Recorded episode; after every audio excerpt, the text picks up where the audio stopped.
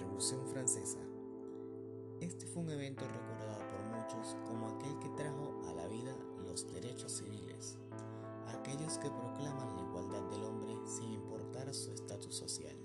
Esta sucedió contemporáneamente con el romanticismo, más específicamente en 1789 y 1799, haciendo que éste se base también mucho en las ideas de este peculiar movimiento se basa en yo y nada más que yo.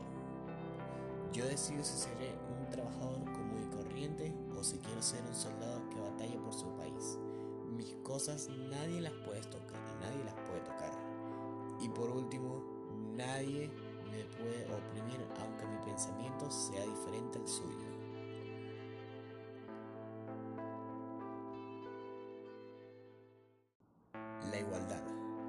Fue, como se dijo antes, una de las razones de existir de la Revolución Francesa y la razón por la que se unieron miles de mujeres a esta lucha, aunque al final estas no obtuvieron nada. Los derechos civiles solo eran para los hombres y ellas más bien terminaron en un estatus más bajo. Se intentaron hacer diferentes cosas para proclamar sus derechos, pero terminaron en nada como antes.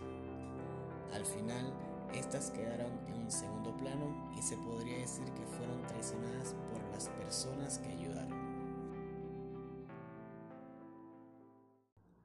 En esos 10 años que duró la revolución, el Estado dio un giro de 180 grados y cambió de forma increíble, tanto así que sería muy difícil pensar que eran el mismo Estado.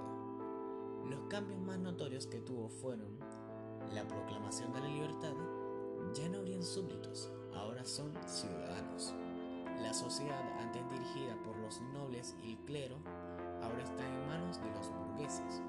Su cambio fue tan grande que se añadieron nuevos órganos como el Senado, el Consulado o la Prefectura, los cuales los nombres los tuvieron que sacar de la Roma clásica.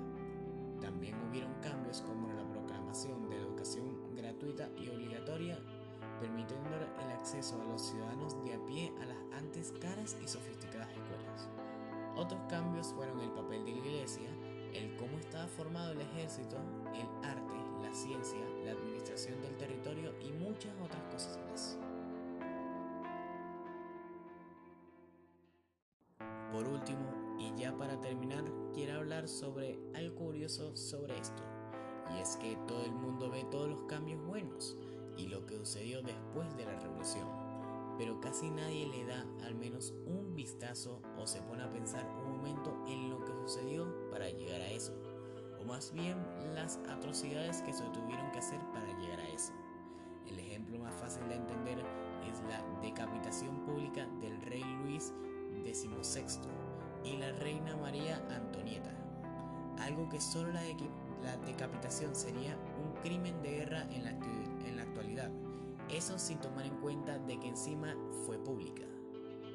Aunque estos dos no fueron los únicos que perdieron la, la cabeza y no fue por estar locos, un total de 15.000 personas fueron decapitadas, docenas o cientos de nobles, mientras que los demás son burgueses involucrados con ellos.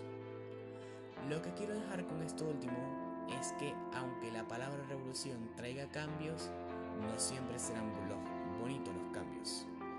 Y lo que se necesite para hacer esos cambios tampoco será muy bonito. Gracias por escuchar este podcast y que pases un